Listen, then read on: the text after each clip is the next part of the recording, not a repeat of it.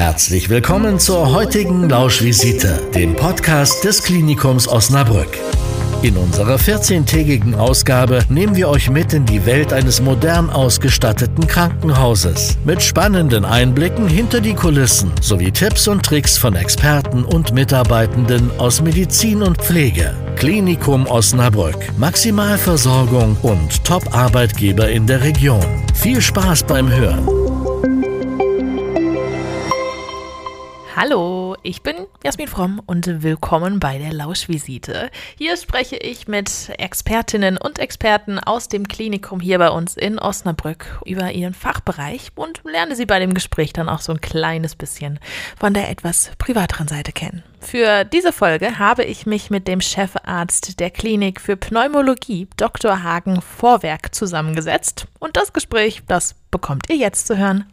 Ja, hallo, mein Name ist äh, Hagen Vorwerk. Ich arbeite am Klinikum Osnabrück äh, und bin da Chefarzt in der medizinischen Klinik 5 also in der inneren Medizin und da zuständig für Pneumologie und Beatmungsmedizin, also Lungen- und Bronchialheilkunde und Beatmungsmedizin. Klinik 5, was genau heißt das? Die medizinischen Kliniken sind von 1 bis 5 durchnummeriert und römisch 1 ist Kardiologie, römisch 2 ist Gastroenterologie, römisch 3 ist Krebsmedizin, Onkologie, äh, römisch 4 ist Altersmedizin, Geriatrie und Palliativmedizin und römisch 5 bin ich seit Anfang letzten Jahres sozusagen neu dabei als Lungenarzt, Pneumologie. Was haben Sie denn davor gemacht?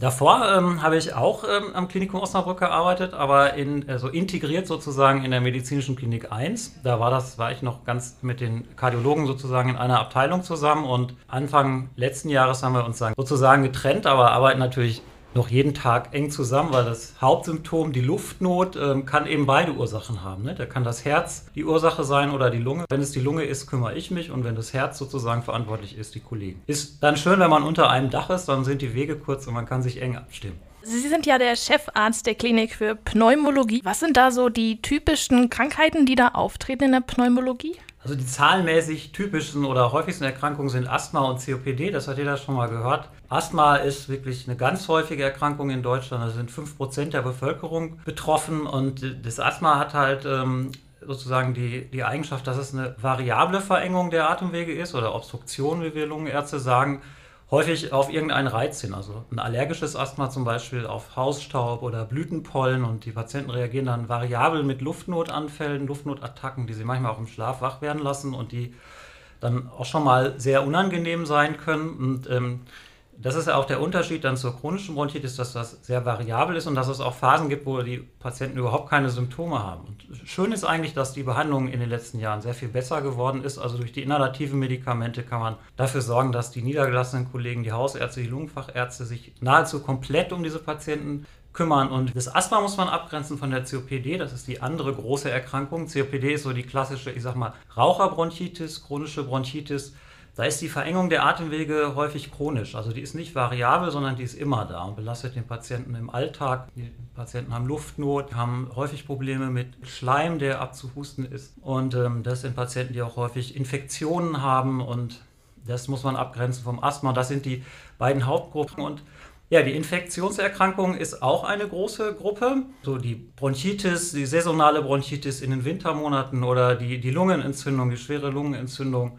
als Infektion der tieferen Atemwege. Und dass Infektionskrankheiten in der Pneumologie, also in den Atemwegen so häufig sind, hat einfach damit zu tun, dass die Lunge sozusagen der Kontakt ist zur Außenwelt. Wenn Sie die Alveolarmembran, also die Gasaustauschfläche ausrollen, dann erkläre ich meinen Patienten immer, dann sind das 140 Quadratmeter. Das ist so groß wie ein Tennisplatz. Also diese Austauschhaut, das ist eine Wahnsinnsfläche. Also man steht da sozusagen mit 140 Quadratmeter gegenüber der Umwelt. Und so ist klar, jeder Atemzug, der Partikel enthält, der Viren enthält, der Pilze enthält, der Bakterien enthält, der landet an dieser, in dieser Austauschfläche. Und deswegen kann man sich leicht vorstellen, dass da die Infektionskrankheiten auch ein großes Thema sind. Ähm, Im Winter mehr als im Sommer, also da sind wir durchaus saisonal unterwegs. Es sind die Viren, es sind die Bakterien, es sind in seltenen Fällen häufig auch bei schweren Erkrankungen die zum Beispiel aus dem onkologischen Bereich kommen, auch mal die Pilze. Ähm, klassisch ist halt die Grippe im Winter.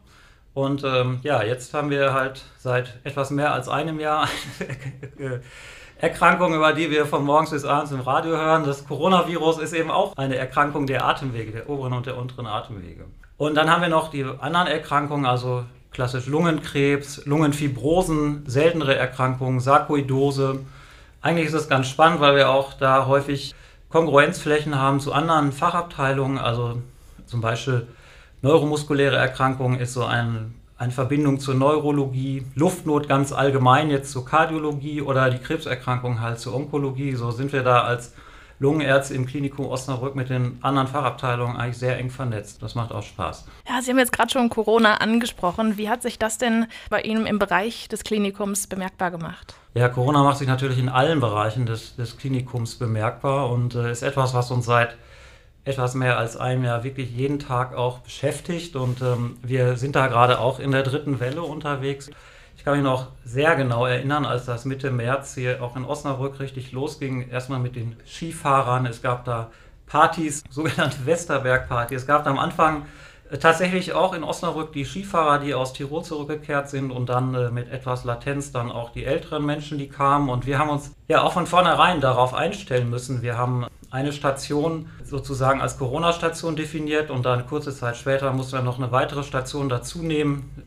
Wir haben da einen Bereich freigezogen, äh, der geriatrische Bereich ist das geworden, wo wir perfekte räumliche Voraussetzungen haben, wo wir Bereiche durch enge Türen abschließen können, sozusagen äh, Tür zumachen können und haben dann einen ganz abgeschlossenen Bereich. Und wir haben ja dann die zweite Welle erlebt. Wir erleben jetzt die dritte Welle und wir hatten tatsächlich so zum Scheitelpunkt der zweiten Welle zwei große Stationen äh, dann für Corona gesperrt. Und wir hatten im letzten Jahr auch das Glück, dass eine ganz neu gebaute Intensivstation Ende März dann fertiggestellt war und dass wir die sozusagen direkt einbinden konnten in dieses räumlich abgeschlossene Konzept innerhalb des Klinikums und dann mit dem Patienten auch keine langen Wege fahren mussten, sondern die Corona-Verdachtsstation, die Corona-Station und die Intensivstation sozusagen nebeneinander hatten und die Patienten dann in einem Bereich betreuen können. Aber natürlich ist und war das eine enorme Herausforderung, für alle beteiligten Fachgruppen, insbesondere auch für die Pflege, die Intensivpflege, für die Pfleger, die da auf der,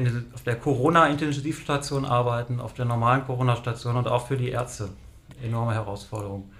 Sie haben gerade gesagt, der geriatrische Bereich. Der, der geriatrische Bereich. Okay, also was, sind, was ist das genau? Das sind die Altersmediziner. Die haben da in einem äh, neu gebauten Gebäude äh, zwei Stationen leer gemacht, sozusagen, für die Corona-Patienten und weil da einfach die baulichen Voraussetzungen so gut sind, dass äh, da, wie gesagt, die Patienten sozusagen hermetisch abgeriegelt sind, haben wir uns dafür entschieden, diesen Bereich für die Corona-Patienten zu nutzen. Damit möglichst kein Kontakt zu anderen Patienten äh, äh, da ist, weil das ist ja im Augenblick auch fast die größte Herausforderung, dass das, ich sage mal in Anführungsstrichen, normale Krankenhausgeschäft, also das, was, was ja die Kollegen sowieso jeden Tag machen, im Prinzip fast normal weiterläuft. Und das ist äh, wirklich eine große Herausforderung, dass man sagt, die, die ganzen chirurgisch tätigen Kollegen, die an Bäuchen operieren, die Urologen, alle, die da im OP sind, die schwierige große OPs machen müssen, können, die auch nicht verschoben werden dürfen, die stehen natürlich im Konflikt dann auch, weil, weil die Intensivkapazitäten eng sind, weil wir immer da genau schauen müssen, dass wir das logistisch alles unter einen Hut bekommen. Das ist schon eine Herausforderung. Gerade jetzt in der dritten Welle, wo wir sehen, dass da viele jüngere Patienten kommen. Ähm, die jüngeren Patienten, die, wenn sie schwer krank sind, dann häufig auch länger auf der Intensivstation bleiben müssen, weil sie einfach länger da betreut werden müssen, länger beatmet werden müssen. Und das bindet einfach auch Personal und Kapazität. Können Sie sich denn noch an den allerersten Corona-Patienten oder die Corona-Patientin bei sich im Klinikum erinnern? Ja, da kann ich mich sehr gut dran erinnern. Ja, das war Mitte März äh, des vergangenen Jahres und ähm, das war ein Mensch, der war Ende 50 und das war auch ein Mensch, der im Skiurlaub war und da kann ich mich noch sehr gut dran erinnern. Ja. Es ging erst ein paar Tage oder Wochen relativ langsam los und dann kam sozusagen ähm, die Welle, so ein paar Wochen später, dann um Ostern herum, da kamen dann auch viele ältere Menschen aus den Altenheimen. Und der erste Patient, der hat das dann auch gut überstanden oder ist es bei dem leider nicht ganz so gut verlaufen? Ja, da ist es äh, nicht ganz so gut verlaufen. Also wir haben am Anfang äh, Patienten gehabt, die ähm, relativ schnell beatmungspflichtig wurden, die wir relativ schnell beatmen mussten und die dann äh, auch schwere Verläufe hatten. Das war am Anfang schon so. Und mittlerweile, wie hat sich das geändert?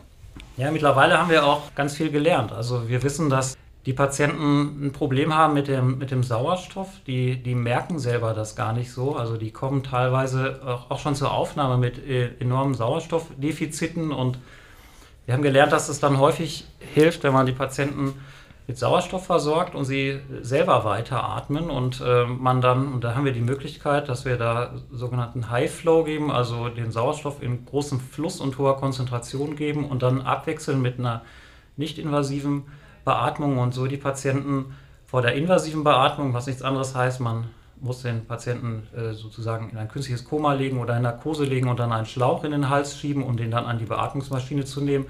Wir haben gelernt, wenn man diesen Zeitpunkt möglichst etwas herausschiebt, dann haben die Patienten äh, häufig bessere Verläufe und profitieren davon. Und wenn man dann auch noch bestimmte Medikamente, so viele sind es gar nicht, also ich sage mal so Blutverdünnung und äh, Cortison gibt, dann äh, ist das auch etwas, wo wir sehen, dass das die Verläufe positiv beeinflusst. Mit welchen Beschwerden kommen die Covid-Patienten eigentlich zu Ihnen ins Klinikum? Ja, auch das ist ganz unterschiedlich. Der Klassiker ist ja Fieber, Luftnot, Halsschmerzen vielleicht, Geschmacksstörungen. Das haben wir letztes Jahr alle so äh, gewusst, dass dann auch Geschmacksstörungen ein Problem ist. Klar, Atemnot. Atemnot kann sich manchmal maskieren, weil das Coronavirus diesen Sensor, der für die Atemnot zuständig ist, auch befällt und die Patienten subjektiv diese Atemnot gar nicht so wahrnehmen. Und dann kommen die manchmal mit anderen Symptomen, zum Beispiel mit der Verdachtsdiagnose eines Schlaganfalls und haben dann im zweiten Schritt stellt sich dann erst raus, oder stimmt überhaupt was mit der Sauerstoffversorgung nicht. Und wenn man dann sich die Lunge anschaut im Röntgenbild oder im CT-Bild, wird klar, das ist eine Corona-Pneumonie, die sehr ausgeprägt ist. Aber der Patient nimmt diese Atemnot gar nicht so wahr, wie wir das erwarten würden. Das ist etwas Neues, was ich auch vorher oder vor Corona in der Form gar nicht kannte, dass diese Hypoxie, äh, heißt es auf Lateinisch, also dieser Sauerstoffmangel, häufig von den Patienten gar nicht so registriert wird. Und äh, ich sehe jetzt auch, wo wir die britische Variante haben, die eigentlich äh, jetzt überwiegend im Umlauf ist, dass die Patienten auch andere Symptome angeben, also auch gastroenteritische Symptome, die Übelkeit haben, Brechen haben, Durchfall haben, Bauchschmerzen haben, dass das so die Leitsymptome sind. Also da hat sich etwas geändert. Wieso kommt es zu diesen Änderungen? Wissen Sie das? Es kommt daher, also das Coronavirus ist ja jetzt nichts, was nur die Lunge oder die Atemwege äh, befällt, sondern grundsätzlich ja den gesamten Körper. Und ähm, äh, auch natürlich ähm, im, im, Darm zum Beispiel oder im Magen-Darm-Bereich Probleme machen kann, genauso wie im, im Herz oder im, im ZNS, im zentralen Nervensystem. Und von daher ist das nicht immer ganz einheitlich, nur die Luftnot und die Halsschmerzen und das Fieber. Also Fieber ist natürlich immer das, das Leitsymptom, aber was die Patienten berichten, ist durchaus unterschiedlich. Also sollte man immer direkt, wenn man Husten, Fieber ähm, oder Atemnot hat, äh, sich auf Corona testen lassen? Ja, wenn Sie die, die Symptome haben, dann würde ich das im Augenblick als erstes empfehlen, tatsächlich, ja. Wir haben ja mit den, mit den Schnelltests jetzt auch eine, eine äh, Gelegenheit, das äh, auch jetzt flächendeckend und in kurzer Zeit zu tun. Wobei man sagen muss, ähm, diesen Schnelltest sollte man jetzt nicht über die Maßen blind vertrauen, weil wenn man tatsächlich die Symptome hat, die Sie beschreiben, dann sollte man einen PCR-Rachenabstrich machen. Das ist auch bei uns im Klinikum der Goldstandard. Wir machen meistens dann beides, also erst den Schnelltest und dann den Rachenabstrich. Also das ist dann immer so der erste Schritt, äh, was man machen sollte, wenn man Symptome zeigt. Genau, genau. Sie haben gerade auch schon einmal die Impfstoffe angesprochen. Da gibt es ja jetzt auch mittlerweile vier Stück bei uns, die in Deutschland zugelassen sind. Einmal BioNTech, Pfizer, Moderna, AstraZeneca und Johnson Johnson mittlerweile jetzt ja auch. Äh, wie unterscheiden sich die denn eigentlich? Naja, grundsätzlich einmal in ihrer Art. Also man kann da zwei Gruppen bilden. Einmal die mRNA-Impfstoffe, was, was ein ganz neues äh, Verfahren ist, was so ein bisschen auch aus der Krebstherapie schon bekannt ist, aber bei Impfstoffen noch nicht bekannt war. Ähm, da war ja BioNTech Pfizer äh, der erste und dann kam Moderna hinzu. Äh, und die muss man unterscheiden von den Vektorimpfstoffen. Das ist so ein klassischeres Prinzip, sage ich mal, wo man äh, jetzt im Sinne äh, oder Fall von AstraZeneca Schimpansenviren äh, nutzt, um dann sozusagen ähm, also abgeschwächte Viren, Adenoviren, die bei Schimpansen Erkältung erzeugen, die für den Menschen aber völlig ungefährlich sind, nutzt, um das Virusmaterial in den Menschen hereinzuschleusen. Es sind also zwei verschiedene Wege, sag ich mal, wobei interessanterweise ähm, damals, als das losging mit der Impfstoffentwicklung, das neue Verfahren, äh, das war von BioNTech, Pfizer und Moderna und das bekanntere eigentlich im Prinzip das war, was äh, AstraZeneca und Johnson Johnson oder auch der russische Impfstoff Sputnik V nutzen. Ähm, ähm, dann war durch verschiedene sage ich mal, Ereignisse doch der Impfstoff von AstraZeneca jetzt etwas in Verruf geraten, ähm, wobei ich das nicht teile, sondern der Meinung bin, alle zugelassenen Impfstoffe äh, sind sehr gut und sollten flächendeckend eingesetzt werden. Aber es gibt ja auch solche bestimmten Altersgruppen, die einen bestimmten Impfstoff erhalten sollen, andere nicht.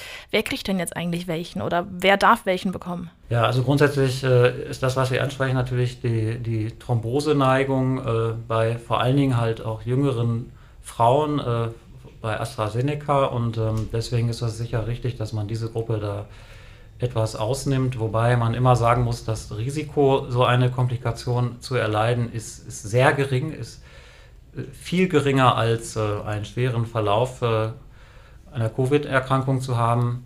Aber richtig ist, äh, wenn man die Wahl hat, sollte man für diese Altersgruppe und also tatsächlich für jüngere Menschen, jüngere Frauen einen anderen Impfstoff wählen. Die Komplikation, die Sie gerade angesprochen haben, ist ja die Hirnvenenthrombose.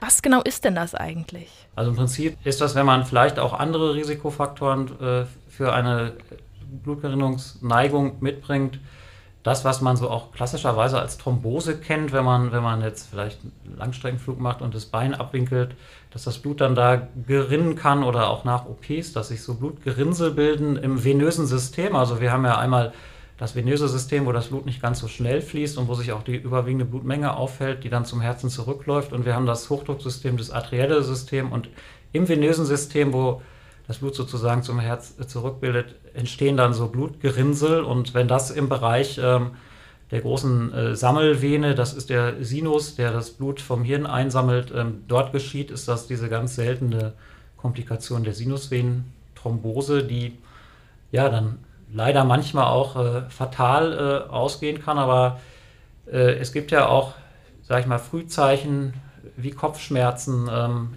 die dann das ermöglichen, dass man diese Komplikation auch spezifisch angeht. Tatsächlich haben wir auch eine Patientin am Klinikum Osnabrück mit dieser Komplikation behandelt. Welche Behandlungsmöglichkeiten gibt es dann, wenn sowas auftreten sollte? Also wenn man das früh entdeckt, dann kann man Medikamente geben, die diese Blutgerinnungsneigung sozusagen gegensteuern. Dann kann man das gut behandeln. Wichtig ist halt, dass man, wenn man Symptome wahrnimmt, ähm, die auf so eine Thrombose oder möglicherweise Sinusvenenthrombose hindeuten, Kopfschmerzen ist da sicher so ein Hauptsymptom, dass man dann den Arzt aufsucht. Aber mal abgesehen jetzt von diesen Kopfschmerzen wegen der Hirnvenenthrombose, ähm, welche Nebenwirkungen gibt es denn eigentlich sonst so noch bei Impfstoffen, die jetzt nicht so besorgniserregend sind wie jetzt Kopfschmerzen? Grundsätzlich werden alle Impfstoffe gut vertragen. Ich impfe persönlich auch. Ich habe so einen ambulanten Zugang und kann da auch jetzt auch noch Mitarbeiter impfen, die die ersten Termine nicht einhalten konnten und kläre die auch auf über die Nebenwirkungen. Es wird mir auch berichtet, was so an Nebenwirkungen auftreten und ich sage mal, es sind die klassischen Impfnebenwirkungen. Also ich kann auch von mir selber sagen, äh, man hat möglicherweise Schmerzen an der Einstiegstelle. Äh, das wird ja intramuskulär äh, gespritzt, dieser Impfstoff, dass man wenn der Impfstoff dann im Muskel anfängt zu arbeiten, äh, sich ausbreitet, dass man dann da an der Stelle, wo die Injektion stattgefunden ist, einfach Schmerzen hat, vielleicht so ein, zwei Tage und dann kann es mit etwas Latenz von zwölf Stunden oder einem Tag dann auch zu systemischen Nebenwirkungen kommen. Ja, so Muskelschwäche, Abgeschlagenheit, vielleicht auch erhöhte Temperatur, Kopfschmerzen, vielleicht sogar so ein grippales Infektgefühl, dass man sich so kodderig fühlt. Und das Ganze kann dann zwei, drei Tage anhalten und ist dann meistens weg. Und ähm, ich habe die Erfahrung gemacht, dass es gerade bei den mRNA-Impfstoffen äh, nach der zweiten Dosis vielleicht etwas ausgeprägter auftritt. In der Regel werden aber, und das ist meine Erfahrung, auch diese Impfstoffe hervorragend vertragen. Und wenn die Nebenwirkungen länger als drei, vier Tage anhalten, was sollte man dann tun? Dann ist es nicht verboten, dass man ähm, dann vielleicht sich auch etwas ausruht, vielleicht auch einen Tag zu Hause bleibt und ähm, im Prinzip auch, wenn notwendig, Ibuprofen oder Paracetamol einnimmt, um die Symptome zu lindern. Wichtig ist aber, dass man weiß, dass wenn, wenn man etwas merkt, also wenn man eine Impfreaktion hat, dass das ja auch gewünscht ist, weil etwas passiert. Also man möchte ja, dass das Immunsystem sich mit dem Impfstoff beschäftigt. Und wenn man etwas merkt, dann ist das ein guter Hinweis darauf, dass äh, tatsächlich das Immunsystem auf den Impfstoff reagiert und äh, im besten Fall Antikörper produziert, die man dann, und das möchte man ja, wenn man tatsächlich in Kontakt mit dem Virus hat, braucht, um dann nicht zu erkranken. Darf man denn eigentlich alles, wenn man gerade frisch geimpft ist? Oder gibt es irgendwelche Dinge, wo Sie sagen, das sollte man dann lieber für ein paar Tage aussetzen? Ja, ich habe äh, also auch schon mit Impflingen gesprochen, die mich gefragt haben, ob sie denn am nächsten Tag äh, ja so eine Halbmarathon-Distanz laufen dürfen und was ich dazu meine. Und dann habe ich auch gesagt, nee, bitte nicht machen, sondern äh, im Prinzip sein Leben normal weiterführen, aber sich vielleicht zwei, drei Tage etwas zurücknehmen und ja, schwere körperliche Arbeit oder sportliche Betätigung etwas zurücknehmen. Und wenn man tatsächlich Symptome hat oder wenn man Fieber hat, dann soll man auch einfach mal einen Tag zu Hause bleiben. Da kann man sich dann auch problemlos äh, krank schreiben lassen. Das ist, denke ich, kein Problem. Ähm, das sollte man dann tun. Und wie gesagt, ich habe von der überwiegenden Zahl gehört, dass dann das so schnell wie es kam, dann auch wieder aufhört. Also in der Regel äh, hat man nicht lange damit zu tun, sondern nach ein, zwei Tagen ist der Spuk vorbei. Wen sollte man denn dann eigentlich kontaktieren, wenn man äh, sich krank schreiben lassen möchte? Den Hausarzt oder? Da ist der Hausarzt der beste Ansprechpartner. Und das auch, wenn man nicht beim Hausarzt geimpft wurde, sondern im Impfzentrum. Auf jeden Fall dann auch den Hausarzt kontaktieren, ja. Kann man sich denn eigentlich den Impfstoff aussuchen, mit dem man geimpft wird? Ja, also ich sage mal, äh, wenn Sie jetzt eine junge Frau sind und ähm, eben halt nicht mit Astra geimpft werden, äh, aufgrund der beschriebenen Nebenwirkungen oder geimpft werden wollen, dann macht das Sinn, dass Sie sich mit mRNA-Impfstoff zum Beispiel impfen lassen. Deswegen fände ich es auch gut, wenn mehr junge Leute mit den mRNA-Impfstoffen geimpft würden und mehr alte Leute ähm, zum Beispiel mit AstraZeneca geimpft würden. Ich glaube, das würde Sinn machen, wenn auch die Alten mehr sagen würden, wir vertrauen dem Impfstoff von AstraZeneca, weil er mindestens genauso gut ist wie die anderen. Wir sind noch nicht so ganz in dieser komfortablen Situation, dass sich jeder alles aussuchen kann. Ich hoffe, dass wir da bald hinkommen und ich glaube, dass das nur noch einige Wochen sind, bis, bis das auch möglich ist. Aber so wirklich richtig aussuchen geht aktuell noch nicht. Ich, ich sag mal, vielleicht muss man einfach jetzt auch froh sein, wenn man ein Impfangebot bekommt und sich impfen lassen kann, weil ähm, das ist, glaube ich, viel wichtiger als, als auszuwählen. Wobei nochmal, als ich als junger Mensch äh, schon sagen würde, da macht es Sinn, die mRNA-Impfstoffe zu benutzen. Und als junge Frau mit vielleicht auch noch dann äh, der Antibabypille und vielleicht auch noch Rauchen als Komplikation für eine Thrombose, da würde ich dann sagen, da ist man dann qualifiziert für den mRNA-Impfstoff. Und als, als älterer Mensch äh, sollte man auch guten Gewissens äh, zu dem Astra-Impfstoff greifen. Wenn man das, wenn die Menschen das berücksichtigen, dann, dann ist das, glaube ich, äh, der richtige Weg. Bis dann tatsächlich größere Mengen Impfstoff zur Verfügung stehen, also wenn dann nochmal äh, große Mengen auch von dem BioNTech-Pfizer-Impfstoff zum Beispiel kommen, der Johnson Johnson-Impfstoff ist, ist auch gut, weil er nur einmal geimpft werden muss. Also er wird jetzt ja auch gerade viel eingesetzt in sozialen Brennpunktgegenden, wo man sagt, man muss die Leute da nur einmal erreichen und wenn man sie einmal impft, dann ist das Projekt abgeschlossen, dann muss man sie nicht nur ein zweites Mal impfen. Also der Impfstoff hat sicher auch da enorme Vorteile und ist in seiner Wirksamkeit auch sicherlich nicht schlechter als die anderen. Welche Altersklasse darf sich denn eigentlich aktuell impfen lassen? Also dürfen Kinder sich aktuell schon impfen lassen oder ist das noch nicht der Fall? Also aktuell laufen da äh, Studien. Ähm, da wird also gerade äh, auf Hochtour geforscht, sage ich mal. Ähm, es ist ähm, so, dass der Impfstoff, der mRNA-Impfstoff von BioNTech Pfizer ähm, wahrscheinlich kurzfristig auch an 12, ab zwölfjährige oder ältere Kinder verimpft werden kann. Grundsätzlich ist das so, dass das auch in der Natur der Dinge liegt, dass etwas langwieriger ist, weil man dann natürlich auch die Dosisfindungsstudien machen muss. Aber ich kann mir vorstellen, dass das in Kürze verfügbar ist, vielleicht sogar zum Ende der Sommerferien, dass man dann sagt, man kann auch die Jugendlichen impfen, um dann wieder den armen jungen Menschen auch wieder mehr Normalität zurückzugeben. So dass die Schüler dann auch geimpft in die Schule zurückgehen können nach den Sommerferien. Ja, wenn das passieren würde, wäre das, wär das ein guter Zeitpunkt. Deswegen hoffe ich, dass in Kürze äh, der mRNA-Impfstoff von BioNTech Pfizer auch für Kinder und Jugendliche ab 12 Jahren zur Verfügung steht. Man braucht ja ein paar Wochen zwischen Erstimpfung und Zweitimpfung, wenn man nicht gerade mit Johnson Johnson geimpft wird. Wie lange ist denn der Zeitraum zwischen den zwei Impfungen? Wie lange sollte man warten? Ja, da ist der, der, ist der günstigste Zeitraum bei AstraZeneca ähm, etwas länger, dass man sagt, da ist es sogar gut, wenn man, wenn man sozusagen äh, wirklich die Zeit komplett abwartet. Da gibt es ja auch viele, die jetzt sagen, ich habe die Erstimpfung bekommen und ich möchte die Zweitimpfung vorziehen, zum Beispiel schon nach vier oder sechs Wochen mich zweitimpfen lassen. Ähm, da muss man dann wissen, dann macht man möglicherweise da Zugeständnisse, was, was den Schutz angeht. Ähm, da sollte man dann ruhig die voll ständige Zeit abwarten. Der mRNA-Impfstoff wird im kürzeren Intervall geimpft. Kann man sich denn eigentlich aussuchen, wie lange man das zwischen den zwei Impfungen hat? Oder entscheidet das der Arzt oder das, das Impfzentrum? Das, das, entscheidet der Arzt oder das Impfzentrum. Also man bekommt dann halt den, den Termin für die Zweitimpfung mitgegeben ähm, und ähm, den soll, an den sollte man sich möglichst halten.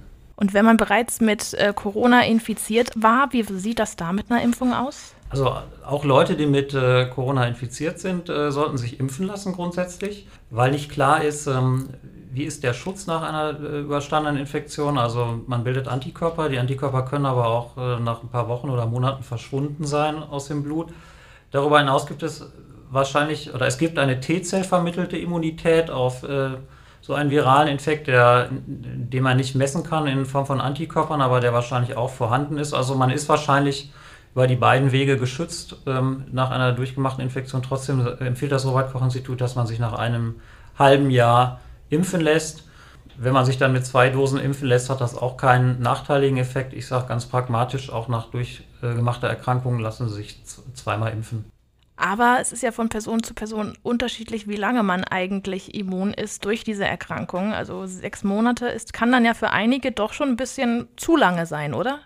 Tatsächlich, ja. Also man kann sich im Zweifel auch die Antikörper nochmal nachschauen lassen. Ähm, da gibt es die IgA und IgG-Antikörper. Die IgG-Antikörper sind die spezifischen, die werden so nach sechs, acht Wochen positiv. Die kann man auch quantitativ bestimmen, das heißt, man kann da tatsächlich auch einen Titer bestimmen und dann sehen, wie hoch ist der und dann kann man das vielleicht auch noch ein zweites Mal machen und dann zu schauen, wie, wie ist der über, den, über die Zeitschiene und kann dann entscheiden, ob man sich auch etwas früher als im halben Jahr impfen lässt. Also wenn man nur einen ganz leichten Verlauf hat, ist sicher auch das sinnvoll, sich nach drei Monaten impfen zu lassen. Und das geht? Das geht, ja. Wie macht man das dann? Geht man dann zum Arzt und sagt, äh, hier, lieber Arzt, bitte unterschreiben Sie mir diesen Zettel, damit ich mich impfen lassen darf? Oder wie genau handhabe ich das dann? Also ja, man kann, man kann vorher auch nochmal die Antikörper äh, bestimmen und wenn die dann nicht mehr messbar sind, dann kann man sich sicherlich auch früher impfen lassen, wobei eine Immunität vermittelt über T-Zellen möglicherweise auch noch vorhanden ist. Also die Antikörper, was ich sagen will, ist, die Antikörper sind nicht das einzige Kriterium, sondern man hat wahrscheinlich auch noch eine Immunität, die da ist, die man aber nicht misst. Ähm, deswegen sagt das Robert-Koch-Institut sechs Monate. Aber wenn man diesen Zeitraum jetzt nicht ganz streng einhält, ist es sicher auch möglich, sich früher impfen zu lassen. Und wie genau dann? Wie mache ich das? Ja, dann nehme ich Kontakte mit dem Arzt auf, äh, entweder dem Hausarzt, dem Impfzentrum oder demnächst vielleicht auch mit dem Betriebsarzt. Also ich würde sagen, wenn man jetzt in einer Risikogruppe angehört, äh, zum Beispiel bei uns im Krankenhaus auf der Intensivstation arbeitet und da auch mit Hochdosis Kontakt rechnen muss, äh, wenn man Patienten dann zum Beispiel ans Beatmungsgerät nehmen muss, würde ich vielleicht diesen Halbjahreszeitraum, wenn ich einen leichten Verlauf hatte, nicht komplett abwarten. Und dann würde mich dann schon, das ist auch das, was ich empfehle, früher impfen lassen. Also direkt den ersten Termin, den man bekommt, annehmen, wenn möglich. Wenn möglich. Naja, nochmal, also wenn man, wenn man jetzt wirklich einen Verlauf hatte, den man wahrgenommen hat und hat dann auch tatsächlich sich vielleicht die Antikörper bestimmen lassen und die sind hochtitrig und man ist jetzt niemand, der mit Corona-Patienten vielleicht auch beruflich Kontakt hat, ähm, dann kann man sicher auch zuwarten. Okay, aber man muss sich eben nicht impfen lassen. Es ist keine Pflicht bei uns, richtig? Es gibt in Deutschland keine Impfpflicht. Ich finde das auch richtig, dass es die nicht gibt. Ich kann sagen, bei uns im Klinikum Osnabrück gibt es eine hohe Impfbereitschaft. Ich bekomme das ja jeden Tag mit. Wir haben ja da verschiedene Impfaktionen gehabt, wo uns große Mengen Impfstoff bereitgestellt wurden von der Stadt Osnabrück. Und jetzt impfen wir sozusagen die Reste noch nach und sind da irgendwo zwischen 70 und 80 Prozent. Manche wollen sich nicht impfen lassen, manche können sich nicht impfen lassen aufgrund ihrer medizinischen Vorgeschichte am Ende muss es eben jeder für sich selbst entscheiden. Das finde ich wichtig. Für die Gesellschaft ist es wichtig, dass man äh, diese Herdenimmunität erreicht, also dass man möglichst 70 Prozent äh, der Bevölkerung impft. Und dann ähm, ist es im Zweifel nicht schlimm, wenn Einzelne dazwischen sind, die nicht geimpft sind, obwohl die natürlich wissen müssen, dass auch möglicherweise geimpfte äh, Virus weitergeben können, ohne selber krank zu werden und dass sich dann die Menschen, die nicht geimpft sind, auch daran äh, infizieren können. Und da ist noch nicht ganz klar, wie viel Virus braucht man denn, um sich anzustecken. Und möglicherweise reicht da, also wenn man nicht geimpft ist, äh, eine kleine Menge aus, die man sich bei einem Menschen, der geimpft ist, dann sozusagen abholt. Also das, das Risiko geht man ein, aber die Entscheidung äh, finde ich völlig in Ordnung, dass jeder individuell für sich selber trifft. Gibt es denn auch Menschen, die sich überhaupt nicht impfen lassen dürfen, aus medizinischen Gründen? Ja, die gibt es eben auch. Also es, es, es gibt äh, Patienten, die haben vielleicht im Vorfeld schon mal äh, eine schwere Impfreaktion äh, gehabt auf eine andere Impfung, auf, auf eine Grippeimpfung oder eine andere Impfung und ähm, sind da, haben da Vorbehalte äh, und das muss man respektieren. Dann ist es durchaus bei so jemandem medizinisch auch sinnvoll, das nicht zu tun. Und bei schwangeren Frauen dürfen die sich impfen lassen? Ja, also schwangere Frauen ähm, den hat man äh, empfohlen, ähm, sich nicht impfen zu lassen, aber dann äh, hat sich jetzt in der letzten Zeit gezeigt, dass auch leider schwangere Frauen schwer erkranken können und ähm, Äh, da hat der Leiter der Intensivstation vom Uniklinikum Eppendorf dann gesagt, wir haben hier auch einige Schwangere, die einen schwereren Verlauf haben und ähm, daher dann die Empfehlung, sich ruhig impfen zu lassen, auch als, als schwangere Frau. Und das ist für das ungeborene Baby dann okay? Wahrscheinlich schon, ja. Also es gibt da noch keine äh, wissenschaftlichen Erkenntnisse, die da etwas anderes sagen. Aber wie gesagt, das ist immer eine individuelle Entscheidung auch der Person, die sich impfen lässt.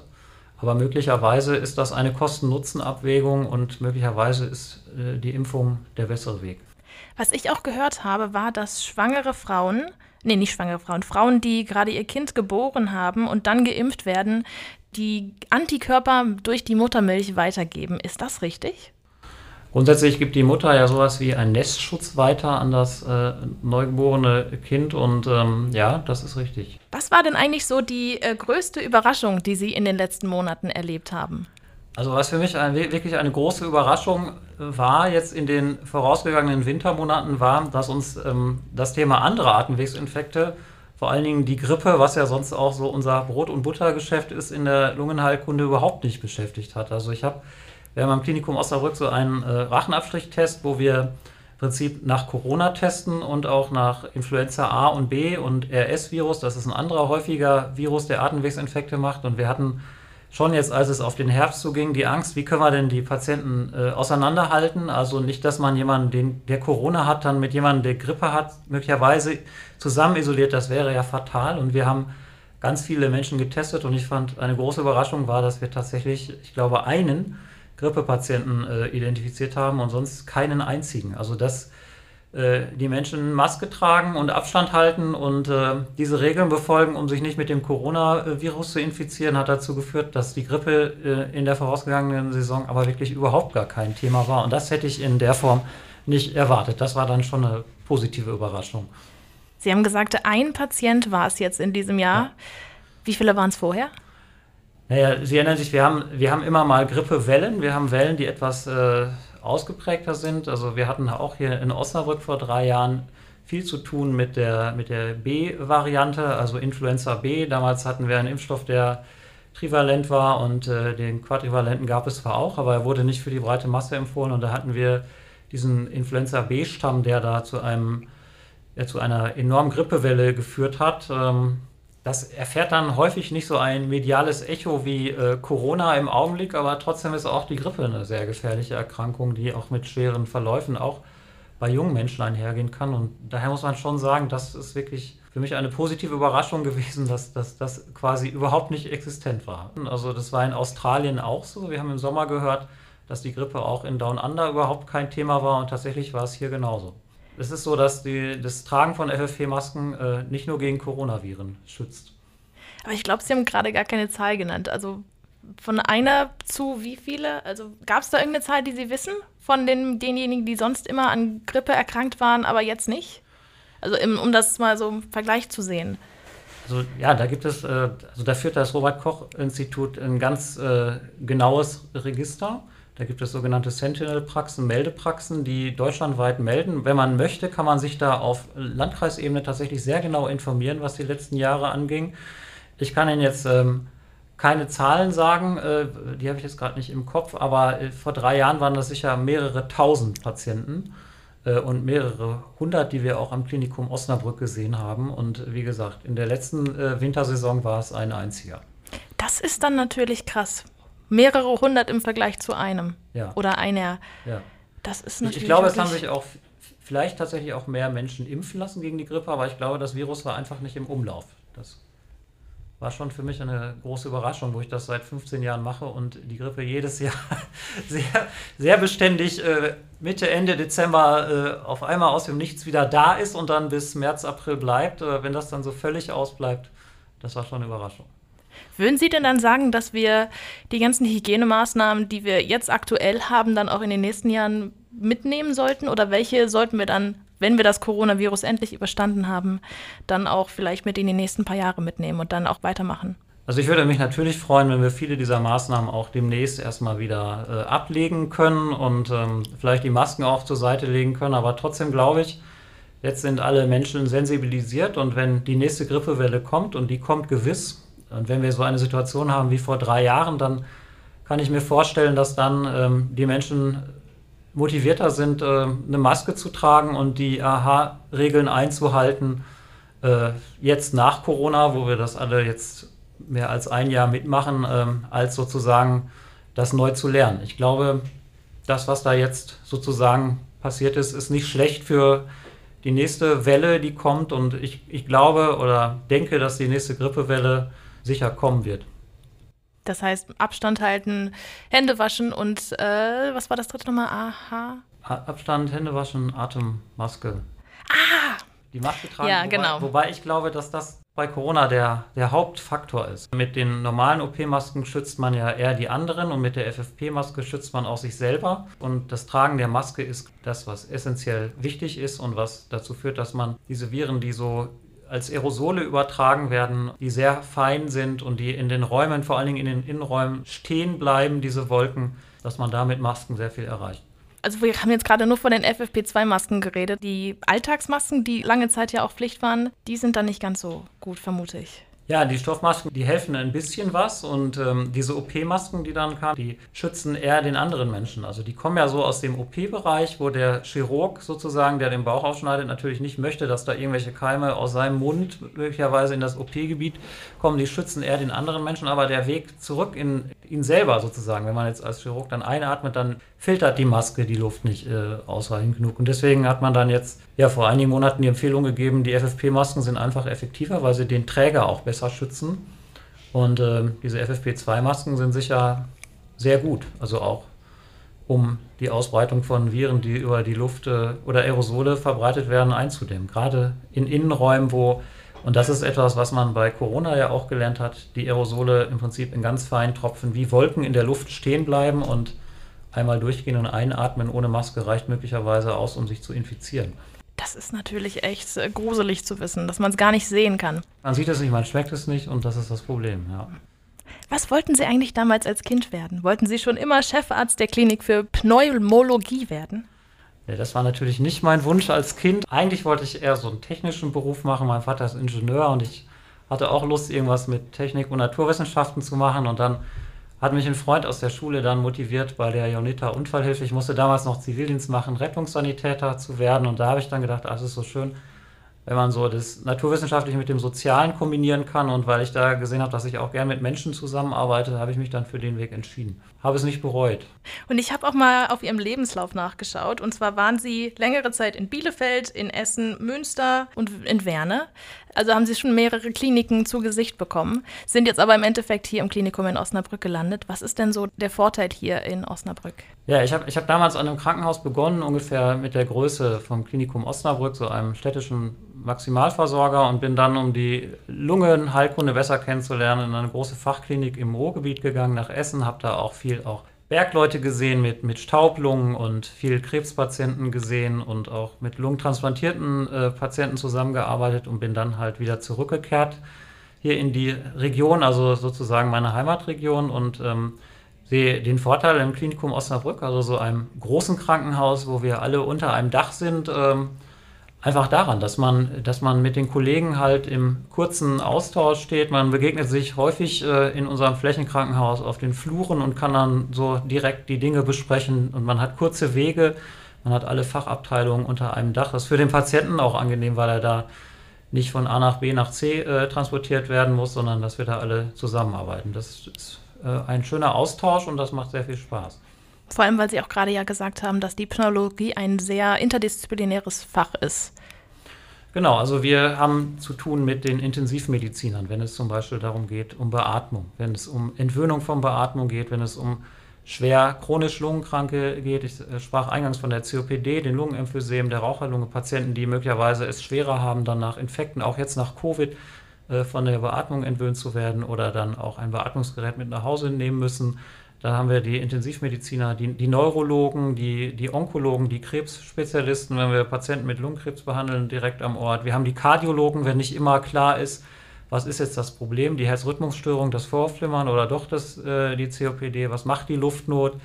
äh, können wir uns mit den Kardiologen äh, ganz kurz schließen und da dann halt den richtigen Weg für den Patienten bahnen. Sie haben gerade schon die Folgen von Corona angesprochen. Es gibt ja auch Langzeitfolgen oder Spätfolgen von Corona. Welche sind denn das eigentlich? Sowas wie Post-Covid, Long-Covid. Äh, ich sehe auch in meiner ambulanten Sprechstunde, wenn Hausärzte mir die Patienten schicken, Patienten mit Zustand nach Covid, die immer noch Luftnot haben, die Schwierigkeiten haben, sich zu belasten. Ähm, ich sehe auch Patienten, die mit einem schweren Verlauf bei uns im Klinikum behandelt wurden, nochmal im Intervall. Wir machen dann äh, Lungenfunktionstest oder nochmal bildgebende Verfahren und sehen, dass sich das zum Glück häufig bessert. Es gibt auch Patienten, die Konzentrationsschwäche haben, müde sind, antriebslos sind. Ähm, da muss man sagen, das ist dann etwas schwieriger. Da braucht es dann Spezialisten, möglicherweise Universitätskliniken, die darauf ausgerichtet sind, sich mit diesen komplexen Fragestellungen zu beschäftigen. Aber ich glaube, das ist etwas, was uns noch länger beschäftigen wird. Ich sehe da meinen Fokus eher so in den Atemwegen der Lunge und ähm, kann sagen, dass ich die Patienten dann auch schon mal mit so einem inhalativen Cortison ähm, behandle und dann aber auch sehe, dass das dann zum Glück auch bei sehr schweren Verläufen dann im Abstand von Monaten häufig sehr viel besser wird. Also solche Inhalationsgeräte oder wie genau kann ich mir das vorstellen? Ja, das sind so Geräte, äh, wie Sie die vom Asthmatiker oder COPD-Patienten kennen, wo ein Cortisonpulver, also Budesonid zum Beispiel ist eins, das, was möglicherweise auch einen positiven Effekt hat, dann diese Einschränkungen, die nach einer schweren Covid-Lungenentzündung bestehen, dann positiv zu beeinflussen. Da habe ich auch selber mehr als eine Handvoll Patienten äh, jetzt darauf eingestellt und sehe auch, dass das einen guten Effekt hat. Wieso kommt es denn eigentlich zu diesen Atemschwierigkeiten auch nach der Infektion noch? Also das ist äh, auch, sag ich mal, bei jedem Patienten unterschiedlich. Äh, es ist auch so, dass manche Patienten ausgedehnte Veränderungen im Röntgenbild haben, aber das gar nicht so große Atemprobleme vorliegen und andere haben weniger Veränderungen im Röntgenbild, haben aber mehrere und auch messbare Atemprobleme. Und ähm, das liegt auch daran, dass das ähm, Coronavirus im Prinzip die kleinen Blutkapillaren äh, befällt, also sozusagen den Lungenschaden von innen macht. Und um das mal mit dem Grippevirus zu vergleichen, beim Grippevirus kommt der Schaden eher sozusagen von außen, also durch, durch die äh, Alveole und von des Coronavirus kommt eher so durch die Kapillare. Da kommt der Schaden eher so von dem ganz feinen Blutgefäß und ähm, ja, je nachdem, wie ausgeprägt da der Befall ist, desto unterschiedlich ist das, was die Menschen dann noch so mitnehmen. Und ich sehe da alle Varianten. Ich sehe Patienten, die eine sehr schnelle Verschlechterungsdynamik haben und sich dann auch sehr schnell erholen. Und ich sehe Patienten, die mittelschwer betroffen sind und dann äh, sich nicht so schnell erholen und etwas länger brauchen, zum Teil auch Wochen bis Monate brauchen. Ich habe heute eine Patientin entlassen, die äh, mir sehr freudig berichtet hat, dass sie keinen Sauerstoff mehr braucht und dass sie am, am Sonntag äh, Runden über den Flur gedreht hat und sich sehr gefreut hat, heute ohne Sauerstoff und Luftnot nach Hause zu gehen. Die hatte auch einen schwierigen Fall. Also die sehe ich jetzt auch nochmal in sechs Wochen, wo wir nochmal einen Lungenfunktionstest machen, aber das ist ganz individuell unterschiedlich. Wenn man sowas hört, dann freut man sich doch immer, wenn man seinen Job macht, oder? Ja, also ich freue mich, ähm, weil man muss nochmal, für die Pflege ist das eine enorme Belastung gerade. Also immer wieder Kittel an, Kittel aus, immer wieder in die Zimmer reingehen, die Patienten im Auge halten, denen es teilweise ja sehr schlecht geht. Da konnte ich mich heute freuen, da nochmal ein großes Lob an die, an die Pflege zurückzugeben, weil die Dame fühlte sich gut aufgehoben und das ist das Wichtigste, um die Menschen bei der Stange zu halten, die da jetzt seit über einem Jahr mit den Patienten zusammenarbeiten. Und am Ende des Podcasts stelle ich immer die Frage, haben Sie ja wahrscheinlich schon mitbekommen, wenn Sie einen Wunsch für das Klinikum oder die Patienten frei hätten, welcher wäre es? Also für die Patienten würde ich mich freuen, wenn möglichst viele demnächst geimpft sind und auch wieder ein etwas alltäglicheres Leben möglich ist. Vielleicht im Sommer draußen sitzen, Restaurantbesuch machen, vielleicht auch mal in den Urlaub fahren, die Familie im größeren Kreis wieder treffen. Und das Gleiche wünsche ich mir im Prinzip für die Angestellten im Klinikum auch, vielleicht mit demnächst auch mal wieder ein Betriebsfest, so wie das früher war, wo alle in netter Runde zusammenkommen und sich mal wieder auch privat und persönlich austauschen können. Das würde ich mir wünschen. Alles klar, Herr Dr. Vorwerk. Dann danke ich Ihnen, dass Sie hier gewesen sind und mit mir gesprochen haben und wünsche Ihnen noch einen wunderschönen Tag. Ja, vielen Dank. Das wünsche ich Ihnen auch. Lauschvisite ist eine Co-Produktion vom Klinikum Osnabrück, der Werbeagentur Team for Media und Radio Osnabrück. Jeden Dienstag gibt es neue Episoden auf www.lauschvisite-os.de, allen Podcast-Kanälen und um 11.40 Uhr und 16.20 Uhr auf Radio Osnabrück. Wir lieben unsere Region.